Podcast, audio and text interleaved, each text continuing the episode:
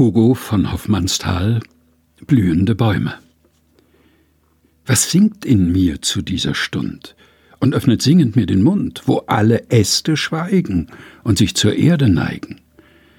Was drängt aus Herzensgrunde wie Hörnerschall zu Tag zu dieser stillen Stunde, wo alles träumen mag und träumend schweigen mag?